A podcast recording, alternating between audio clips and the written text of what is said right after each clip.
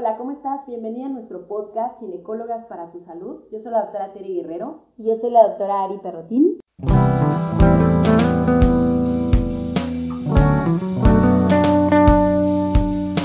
Y bueno, el día de hoy vamos a hablar de 10 mitos acerca de la infección por virus del papiloma humano. Decidimos hacer solo 10 mitos. Esperamos que en futuros temas podamos abordarlo un poquito más a profundidad porque sabemos que es un tema que asusta un montón. Hay muchísima información allá afuera que pues no, no es real. Es un virus, eh, una infección bastante común.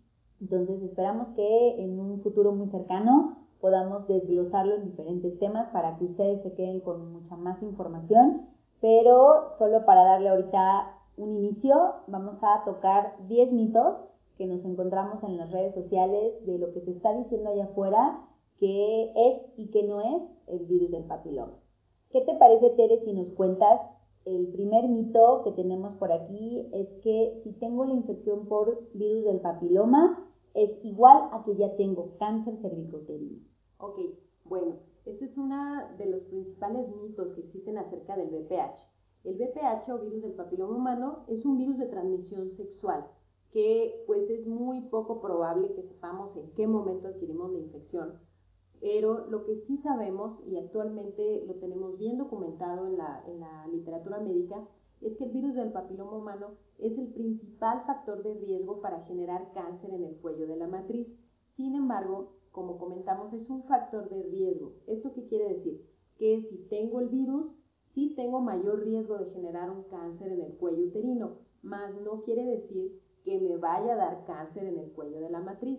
Esto sí es bien importante porque eh, muchas chicas se angustian muchísimo cuando se enteran que son portadoras del BPH y pues ya les digo, en tomo de broma, eh, cuando van a la consulta, les digo, se enteran que tienen BPH y ya casi que de ahí se van a la funeraria para escoger la cajita donde van a poner sus cenizas, ya casi casi se van a hacer el testamento. Entonces, no, no, no hay que alarmarnos tampoco eh, a ese grado, pero sí debemos de saber que el BPH es el principal factor de riesgo para cáncer cervicuterino sin embargo, no es forzosamente una sentencia. O sea, no quiere decir que nos vaya a dar cáncer solamente por ser portadoras del BPH.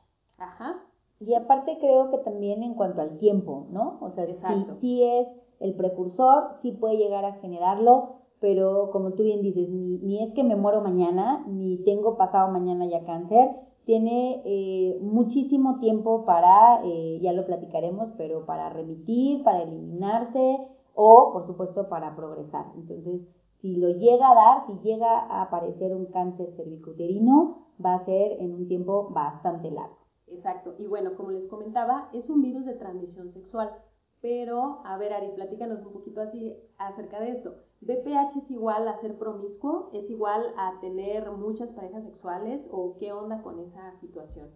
Eso también es algo muy frecuente en la consulta. Muchas mujeres que tienen más de una pareja sexual, en el momento en el que les, damos el diagnóstico de infección por BPH, se autoflagelan, ¿no? Es porque, eh, pues sí, soy una promiscua o tengo muchas parejas y, casi casi yo me lo busqué.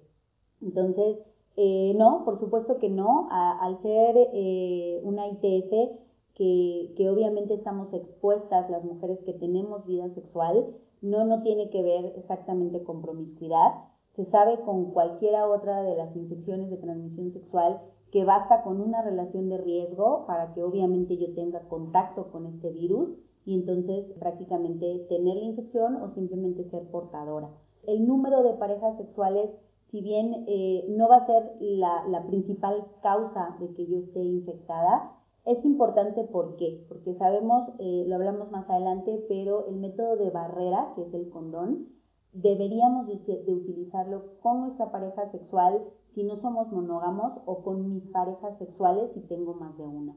El hecho de que tenga yo más de una pareja sexual, si tengo una protección adecuada, no implica una infección de cualquiera de las ITS, pero por supuesto incluido no significa que tenga yo un riesgo del virus del papiloma. Por supuesto, ¿no? Hablando ya en términos de números, si tengo más de una pareja sexual de las cuales no tengo el control de cuántas parejas sexuales tienen ellos a su vez y no tengo protección con un método de barrera con ellos, pues claro, aumento mi riesgo. Entonces creo que este mito como tal no es cierto, no es que entre más parejas sexuales seguro me voy a infectar, pero puede llegar a pasar que tenga más probabilidades de tener contacto con el virus. Entonces, simplemente con una adecuada protección, hablando abiertamente con mis parejas sexuales, podemos evitar o disminuir el riesgo de contagio por virus del papiloma. Exacto, yo creo que eso aplica en todas las enfermedades de transmisión sexual, ¿no? Si bien es cierto, cada nueva pareja sexual nos incrementa el riesgo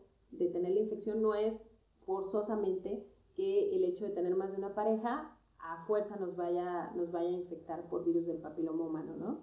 Así es. Bueno, el tercer mito, que, que sepan que no tenemos ningún convenio con, con las vacunas, no, no cobramos comisión, no hay conflicto de interés, pero creo que es, es algo que, que, estaría muy bien que nos, que nos ayudaras a resolver, porque la vacuna contra el virus del papiloma, vaya, ha generado polémica desde el día uno que salió hasta el día de hoy.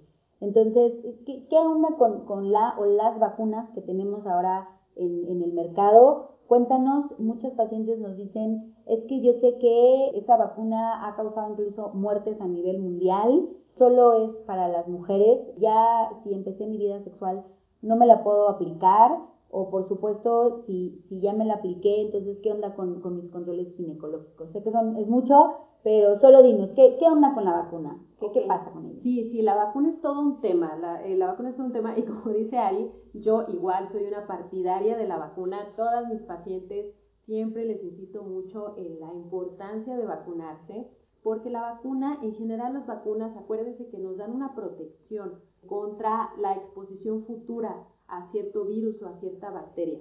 Por eso es que nos vacunamos, por eso es que nos vacunan desde que nacemos, porque nos están dando una protección contra una infección futura. Entonces, hablando de la vacuna del VPH, lo primero que les puedo decir es que la vacuna del VPH es una de las más modernas que existen, es una de las que tienen la mayor tecnología, tiene ingeniería genética, el mecanismo de función de la vacuna es impresionante. Yo de verdad, cada que leo más acerca de la vacuna y de los beneficios que tiene, pues de verdad yo me quedo impresionada. Pero bueno, hablando un poquito acerca de estos mitos que existen en la vacuna, el primero, eh, si ya inicié vida sexual, ¿me la puedo aplicar? Sí. Lo recomendable es que se aplique a niñas eh, o adolescentes que aún no han iniciado vida sexual, niñas y niños, aquí hago la aclaración. La Organización Mundial de la Salud actualmente nos, nos recomienda vacunar a niños y niñas desde los 9 años y se puede vacunar a adultos hasta los 45 años. Entonces, como ven, es una vacuna bien segura y que se puede aplicar en muchos rangos de edad. Hablando un poquito de si ya iniciaste vida sexual, ¿te la puedes poner? Sí. ¿Por qué? Porque, como comentábamos anteriormente, no sabes si tienes o no el virus del papiloma humano, no sabes si ya estuviste expuesta y lo recomendable pues es que te apliques la vacuna para que te proteja contra una exposición posterior. Entonces, sí se recomienda mucho que te apliques la vacuna. Si quieres estar como bien segura de que no tienes el virus del papiloma, puedes hacerte previamente a la vacuna una prueba para detección de BPH y en esa prueba puedes estar segura de si eres o no portadora del virus y entonces ya tomar la decisión de si te aplicas la vacuna o no, aunque no es necesario. Es decir, yo no necesito hacer una prueba de BPH para tomar la decisión de aplicarme la vacuna. Lo de los hombres, ya lo comenté ahorita, la Organización Mundial de la Salud nos recomienda vacunar a niños y niñas. ¿Por qué a los niños? Los niños obviamente sabemos que no van a tener riesgo de cáncer en el cervix. Sin embargo, el virus del papiloma humano puede generar cáncer en el pene o cáncer en el ano. Entonces, sí es bien importante proteger a los niños contra esta exposición que van a tener en el futuro al virus y también eliminamos el vector. ¿Esto qué quiere decir? Que un niño vacunado, cuando inicie su vida sexual y se exponga al virus del papiloma humano, no va a contagiar a sus siguientes parejas, sean hombres o mujeres. ¿Por qué? Porque al estar vacunado, pues ya tiene esa protección. Entonces, sí es importante saber que sí se pueden vacunar si ya iniciaron vida sexual y sí se puede vacunar a los niños y a los adolescentes y a los jóvenes adultos. ¿sí? Eh, en general, yo creo que es lo que hablaríamos un poquito eh, acerca de la vacuna, eh, porque, pues bueno, es, un tema bien extenso, pero estas son como que los dos principales dudas o mitos que existen alrededor de la vacuna acerca de que si hace daño, que si se han muerto niñas por la vacuna. Bueno, como les digo, es un tema aparte, pero lo que sí les puedo decir es que las vacunas son seguras. todas las vacunas que existen, no solamente la de BPH, todas son seguras, todas han pasado por muchísimos controles de calidad a nivel internacional, no crean que nada más aquí en México. La vacunación es uno de los procesos que más se vigilan en el mundo, entonces créanme que cuando se les aplica una vacuna, se les aplica lo mejor que tenemos en, salud. Entonces, yo creo que en, resumen es confiable y creo que hasta cierto punto, exacto, todo, todo ginecólogo actualizado la, la recomendamos. La verdad es que yo en lo personal me alegro mucho cuando pacientes que a partir de que se inició la campaña de vacunación a las niñas de 12 años, cuando llegan a la consulta y me dicen, sí estoy vacunada, creo que es como una alegría, ¿no? Entonces, sí, total, totalmente recomendada y, ojalá todas, todas pudiéramos estar vacunadas al día de hoy. Así es. Y pues bueno, vamos a pasar al siguiente mito y es, ¿el VPH nunca se elimina? Es decir, si me infecté por VPH ya me voy a morir con el virus. ¿Qué opinas sobre eso, Ari? Yo les puedo decir algo. Hemos visto algunos grupos en, en Facebook, en varias redes sociales, Muchas mujeres, insisto, buscan ayuda al momento de saber que tienen esta infección. Y algo que yo les digo mucho a las pacientes es, si esto no se eliminara, como dices, ¿no? Si ya ni modo, ya te contagias y vives con él y entonces te vas a una burbuja, pues ¿para qué hacer tantos estudios? ¿Para qué hacer tantos controles? ¿Por qué hay tratamientos? ¿Por qué hay una vacuna si estamos hablando de que ya vives con él? Entonces, algo muy importante, el, casi todo virus son muy raros los que no, pero la mayoría de virus necesitan vivir en el interior de una célula. Con lo cual, la infección que nos va a dar es porque está en el interior de nuestras células. Y no les vamos a hablar de cosas más extensas de medicina, pero el virus tiene una fase en la que se introduce a la célula, con lo cual ahí es donde viviendo.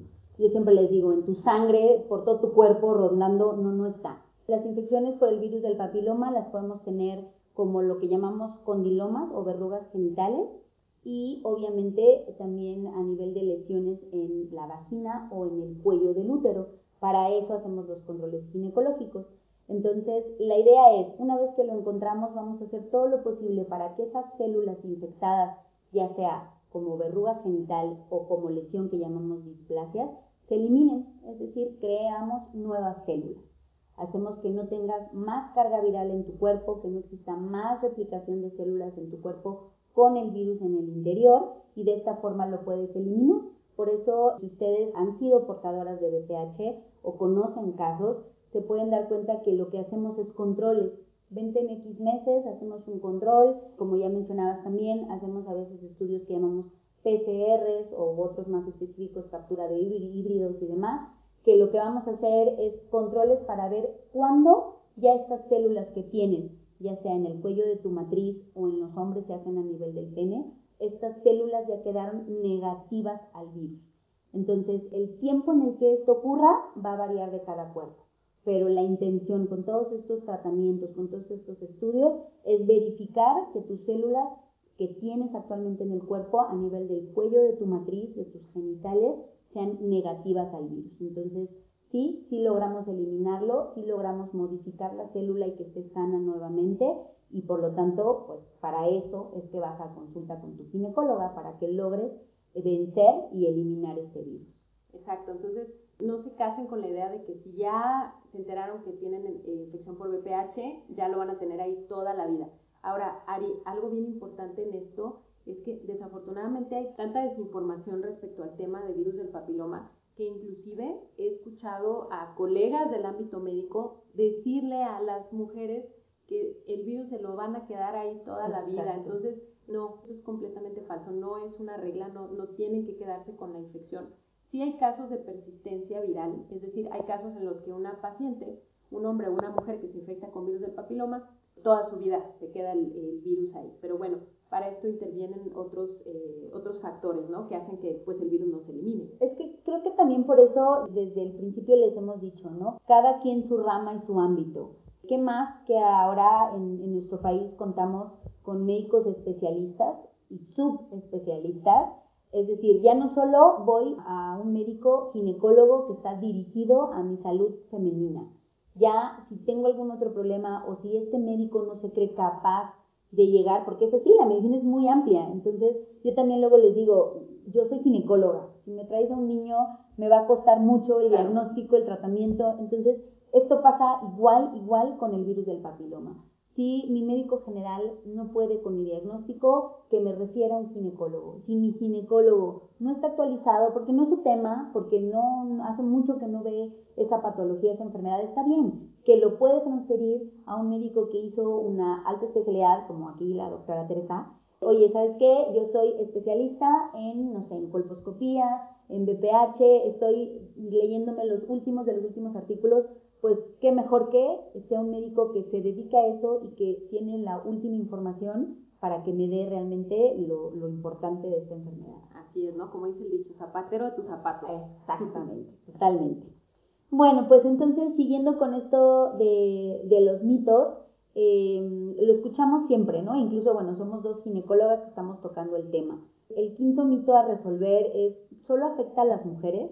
Cuéntanos, Tere Porfis, ¿por qué el hombre no va a, su andrólogo, a su urólogo? ¿Por qué no va a analizarse a los hombres y las mujeres sí? Ok, sí, este es un tema bien importante y sí vale la pena aclararlo porque el virus del papiloma, como mencionamos, es un virus de transmisión sexual, por lo tanto, tanto hombres como mujeres pueden infectarse, ¿sí? Entonces, eh, si bien es cierto que las mujeres generan más cambios y generan mayor riesgo de un cáncer, en los hombres también se da la infección. Ahora, hablando un poquito acerca de los tipos de virus del papiloma, existen más de 100 tipos de virus del papiloma humano. Eh, dentro de estos existen un grupo pequeño de 14 virus en promedio que son los de más alto riesgo para un cáncer y no solamente en el caso de las mujeres. Eh, ahora, en el caso de los hombres, eh, la mayoría de los tipos de virus del papiloma no les van a generar ninguna lesión. Es decir, ellos pueden traer el virus del papiloma humano y andar por la vida sin saberlo. ¿sí? En el caso de las mujeres, al hacer un estudio de Papa Nicolau o hacer una colposcopía, pues entonces detectamos cambios que nos orientan a que esa mujer tiene el virus del papiloma. Pero, por lo tanto, no solamente afecta a las mujeres, sino también a los hombres. Existen unos virus de bajo riesgo que son eh, los virus 6 y 11, que pueden llegar a generar condilomas o verrugas genitales. Las verrugas son como la expresión más clara de que existe la infección por virus del papiloma, ¿no? Y yo les digo, bueno, esas es difícil que no las vean, ¿no? Si tú tienes relaciones con un hombre o con una mujer y eh, percibes la presencia de estos condilomas, pues bueno, ahí está el diagnóstico de infección por VPH, ¿no? Hasta tú lo haces. Exacto, hasta tú lo haces como paciente, no, no necesitas ir al ginecólogo pero eh, este tipo de virus, como digo, son de bajo riesgo. El problema de estos virus es que son súper infecciosos. ¿Esto qué quiere decir? Que una persona que tiene verrugas es muy probable que se las contagie a su pareja eh, porque estos virus eh, infectan muy fácilmente. Entonces, sí, los hombres también se pueden infectar con virus del papiloma. Y hablando de estos virus de alto riesgo que mencionaba anteriormente, sí pueden generar lesiones en los hombres. a veces damos por entendido que el hombre, hablando un poquito de la sexualidad, damos por entendido que el hombre solamente tiene prácticas eh, heterosexuales, que solamente hay penetración vaginal y hasta ahí.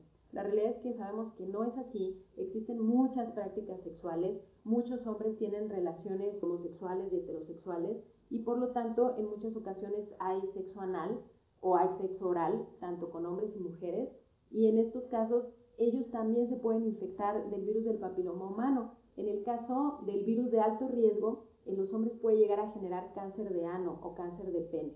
Entonces, sí es importante saber que los hombres también están expuestos al virus, que también están expuestos a generar lesiones.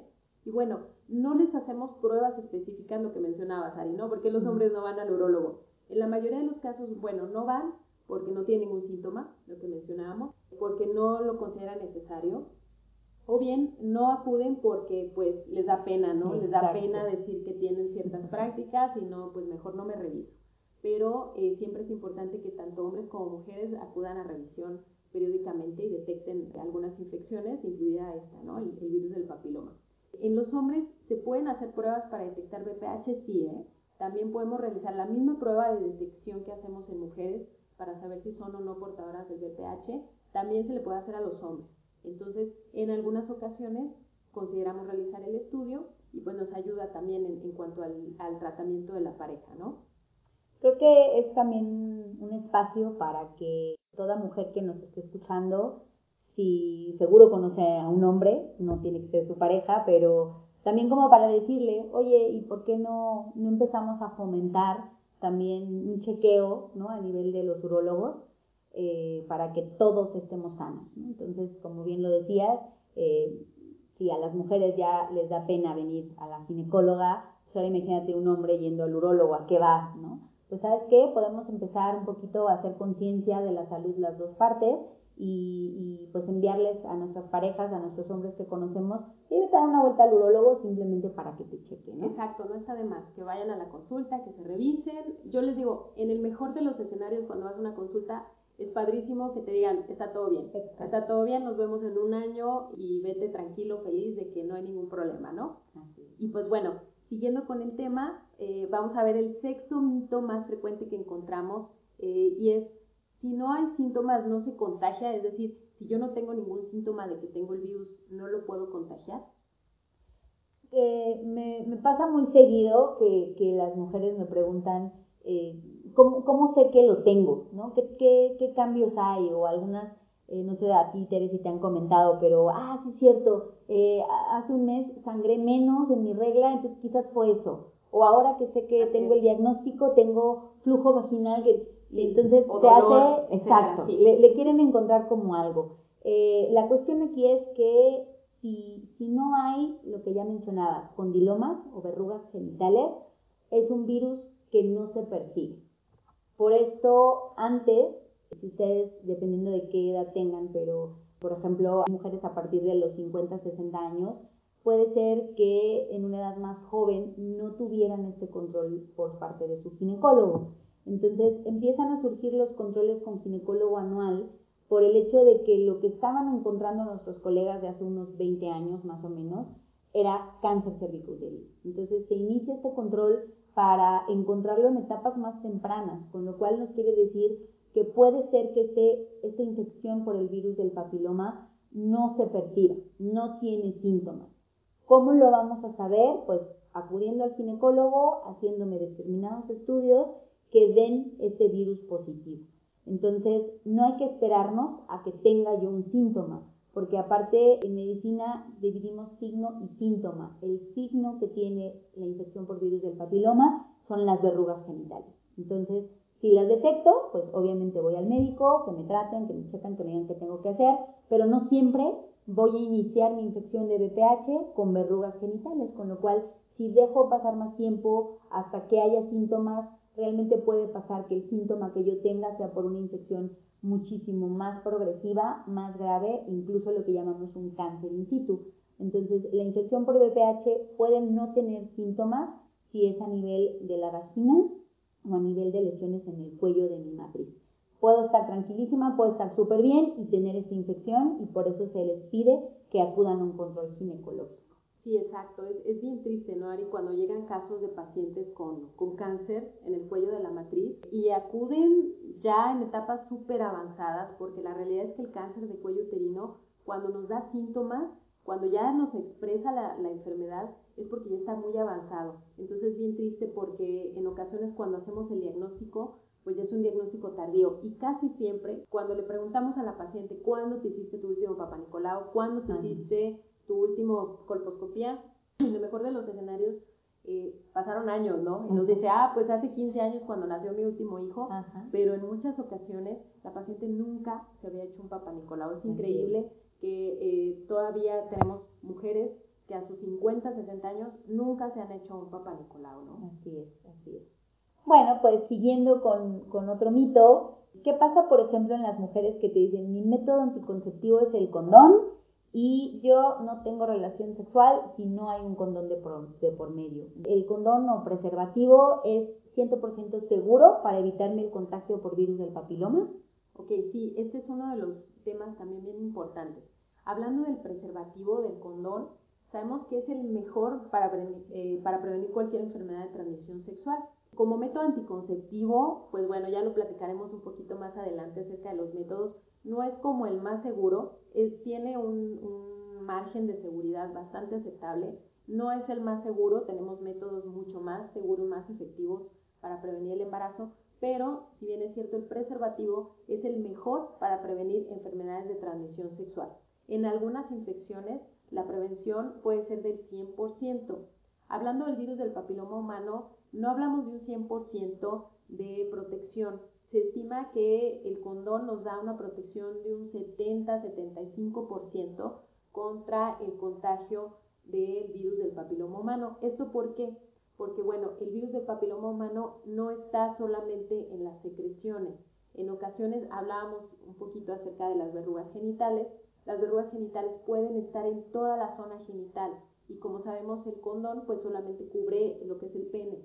Entonces, a veces eh, no nos puede proteger al 100% porque, bueno, hay otras zonas eh, del área genital que quedan expuestas y por lo tanto, pues, no podemos estar 100% eh, protegidas, ¿no? Como les decíamos hace rato, ¿qué nos protege hasta 100% contra algunos virus de alto riesgo? La vacuna.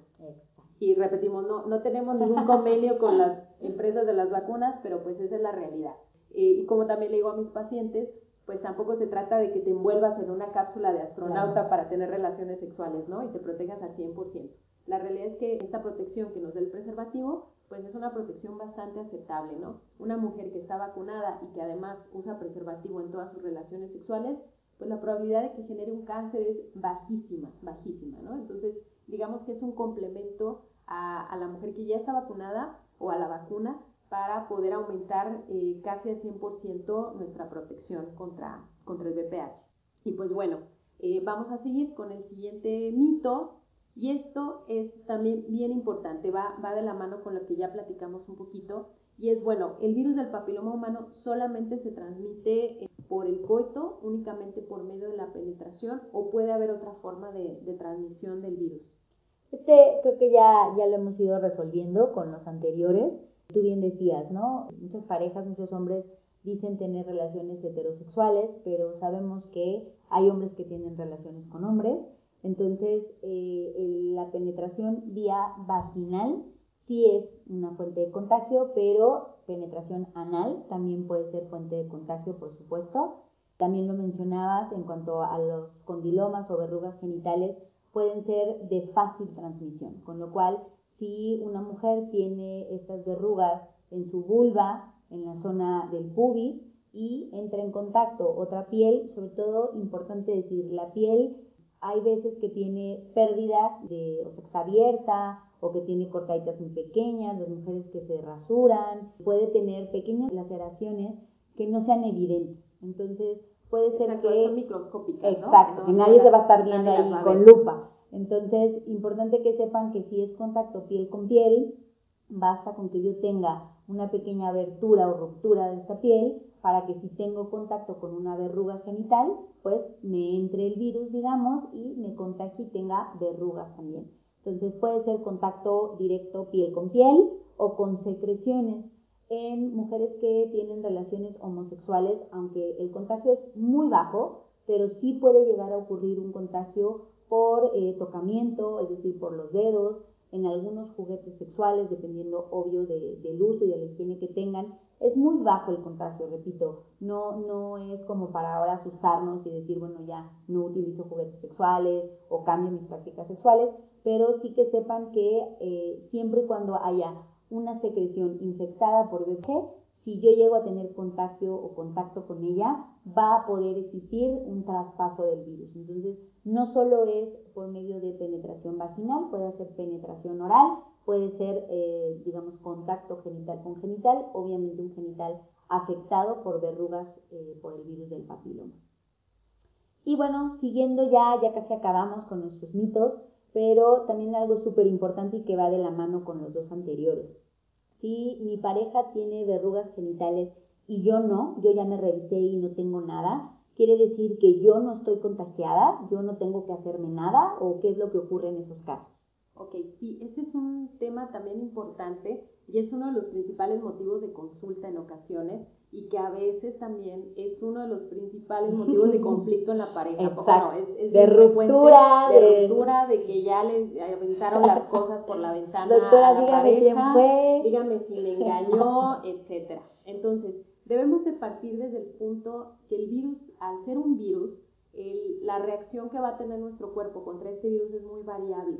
Es decir, yo puedo infectarme por el virus del papiloma y no tener jamás ninguna lesión, ningún cambio, o bien puedo infectarme y expresar la infección al grado de generar un cáncer. Entonces, si mi pareja tiene verrugas genitales, ¿qué tengo que hacer? Tengo que revisarme. ¿Por qué? Porque puedo tener la infección aunque yo no la esté expresando o no la esté manifestando. Hablando específicamente de las verrugas genitales, ya les decía hace rato, el virus, este virus de bajo riesgo que genera las verrugas es muy infeccioso, pero llega a haber ocasiones en las que una pareja tiene las lesiones, tiene las verrugas y la otra, eh, la otra pareja no los tiene. Entonces, ¿esto quiere decir que no tengo la infección? No necesariamente. Entonces, debo de acudir a una revisión. Ahora, aquí es un punto importante. Muchas veces puede haber lesiones tan pequeñitas que ustedes a simple vista no las vean. Por eso es importante que vayan a una revisión. Muchas veces nosotros las encontramos ya dentro de una exploración más específica haciendo una eh, es decir, utilizando nuestro colposcopio, nuestro aparato para, para revisar el área genital o haciendo una penescopía, revisando el aparato genital masculino y entonces detectamos verrugas a veces muy pequeñitas que sabemos que si las dejamos ahí, eventualmente van a crecer y se van a multiplicar. El problema con el virus de bajo riesgo que genera las verrugas genitales es que si no se tratan estas lesiones, tienden a ir aumentando, ¿sí? Empiezan a aumentar en tamaño y en cantidad. Entonces, ¿qué hay que hacer si una de las dos partes de la pareja tiene, tiene verrugas? Hay que acudir, ambas partes de la pareja tienen que acudir a una valoración, ¿sí? Y también es bien importante, si se tienen varias parejas sexuales, lo que hablábamos hace rato, a todas las parejas hay que decirles que acudan a una valoración. ¿Por qué? Porque siempre podemos detectar a tiempo estas verruguitas y si existen, pues quitarlas lo más pronto posible, porque lo que ocurre también es que si no se revisa a la pareja y la pareja ya trae algunas lesiones pequeñas, estas van a reinfectar a la otra persona. Es decir, que constantemente se van a estar contagiando y entonces nunca se van a quitar las lesiones al 100%. Entonces, sí se puede, puede ser que una de las dos partes no tenga eh, lesiones, a veces no, son visibles, eh, y es importante que las dos partes vayan o todas las parejas se les informe y vayan a una, a una revisión, ¿no? Porque no quiere decir el que no las tengan, no quiere decir que no tengan el virus. Y pues bueno, platicando un poquito acerca de, esto, eh, del antecedente de la infección, Ari, vamos a ver ya el último, el último mito de los más frecuentes que tenemos acerca de BPH, y es, bueno, si ya tuve la infección por virus eh, y me embarazo, forzosamente me tienen que hacer una cesárea, es decir, si tengo el virus del papiloma, mi bebé tiene que nacer por cesárea. Esto, este mito, la verdad es que si ya de por sí el, el virus del papiloma, lo hemos dicho en todo este podcast, eh, genera muchísimo miedo. Si ahora le agregas eh, un embarazo, y por supuesto un embarazo deseado, se vuelve, yo creo que, el mayor terror de cualquier mujer embarazada. Entonces creo que vale la pena desglosarlo muy rápidamente y es, es muy diferente una mujer que tiene el virus activo, que tiene la infección actual y se agrega un embarazo. A diferencia de una mujer oye, hace tres años tuve un papá Nicolau positivo a virus, me hicieron, no sé, otros diagnósticos, otros, otros, otras pruebas, me dieron tratamiento y mi último papá Nicolau chequeo dio negativo. Pues en ese caso, que es a lo que se refiere el mito, ya tuve el virus y ahora estoy embarazada, no, no tiene por qué ser una cesárea, no tiene ninguna relación. Yo eh, creo que vale la pena que se queden solo con el hecho de que si estoy embarazada de mis últimos meses de embarazo, cercanos a mi parto, cercano a que nazca mi bebé, y es en ese momento en el que me diagnostican verrugas genitales, obviamente sí necesitan ser tratadas y si no logran tratarse, sobre todo por el tiempo, ¿no? Es muy diferente una embarazada de 3, 4 meses a una embarazada de 9 meses a punto de parir. Pero si me lo logran diagnosticar y se trata, y hay algún riesgo de que, por supuesto, mi bebé va a pasar por el canal de parto, que es la vagina, que es mi vulva, va a tener contacto con el área que tiene o que tuvo verrugas genitales, vale la pena el evitar ese contacto del recién nacido con esas secreciones. Entonces es en el único momento en el que sí, probablemente tu obstetra te proponga una cesárea para evitar el contacto de, sobre todo, el área de la nariz, el área nasal y respiratoria de este recién nacido, y eh, pues la boca, prácticamente son dos, dos áreas que tienen un tejido que se llama mucosa, que si entra en contacto con una verruga genital, puede adquirir el virus del papiloma. Entonces, pues, ¿para qué hacerlo pasar por el canal de parto? Se programa una cesárea. Fuera de estos casos, verrugas tratadas al inicio del embarazo, que está en control la paciente, en control prenatal, no se han vuelto a encontrar condilomas. O una mujer que tuvo el diagnóstico hace tiempo de virus del papiloma, sea cualquier estadio, que ya se trató, que ya hizo controles y es negativo, no, no tiene por qué eh, su vía de, obtener a su bebé sea cesárea, para nada. Exacto, que no, no se casen con la idea de que si ya tengo el virus, forzosamente me tienen que hacer una cesárea. Es decir, la sola infección no es una, no es una justificación para hacer una cesárea, ¿no? Tiene sus, tiene sus indicaciones ya muy específicas.